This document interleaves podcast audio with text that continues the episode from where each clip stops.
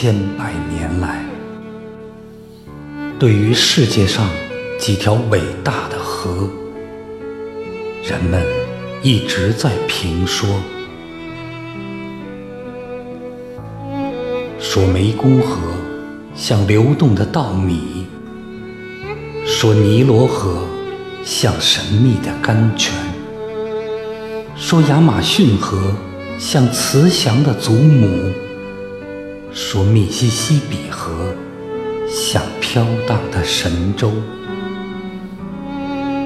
那我们的黄河像什么呢？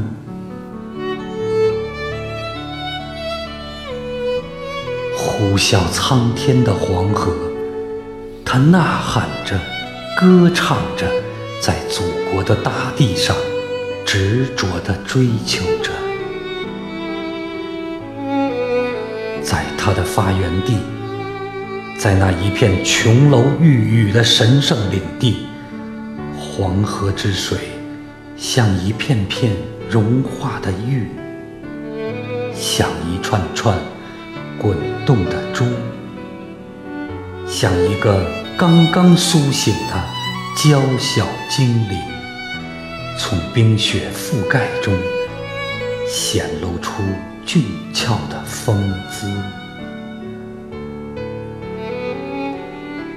如果把黄河比作娇娇女子，我想这种比拟不会得到世界人们的认同吧。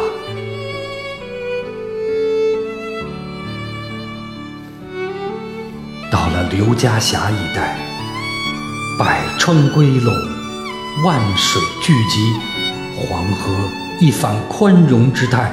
显露出狰狞之相，恰似黄河之水天上来，奔流到海不复回。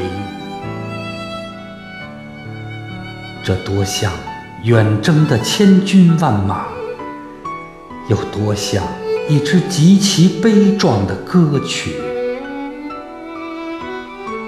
但是。这些比拟似乎都未触及问题的实质。诗人说：“黄河像一条纤绳，我们的祖辈背起这纤绳，拉着这条古老的生命之舟，一步商周，一部。”秦汉，一部唐宋，一部元明清，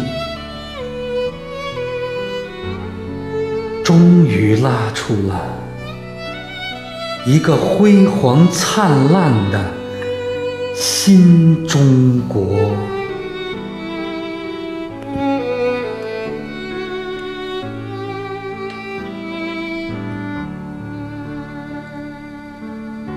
黄河是博大的、浑厚的、深邃的、久远的。我们说，黄河就是黄河。五千年来，它孕育了一个伟大的民族；五千年来，它铸造了一个民族的精神和灵魂。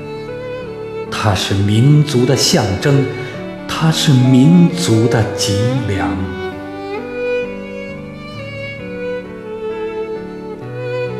当中华儿女艰难跋涉的时候，是那浩瀚的黄河给了我们一往无前的力量；当中华儿女处在水深火热之中，一声保卫黄河的呼唤，集结了亿万。抗敌的精英。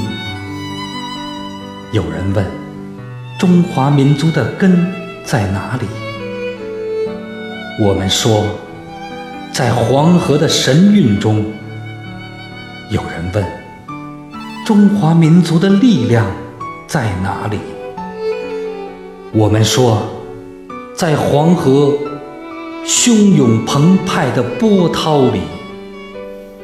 是的，黄河多像一把闪闪发光的利剑，在民族的大苦大难中，在血与火的映衬下，中华民族用整个身心铸就了它。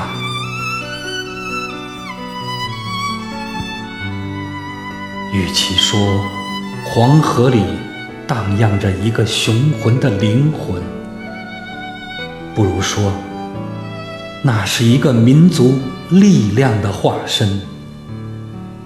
这就是我们中华民族的生命之河，这就是黄河那雄居世界东方的。永恒形象。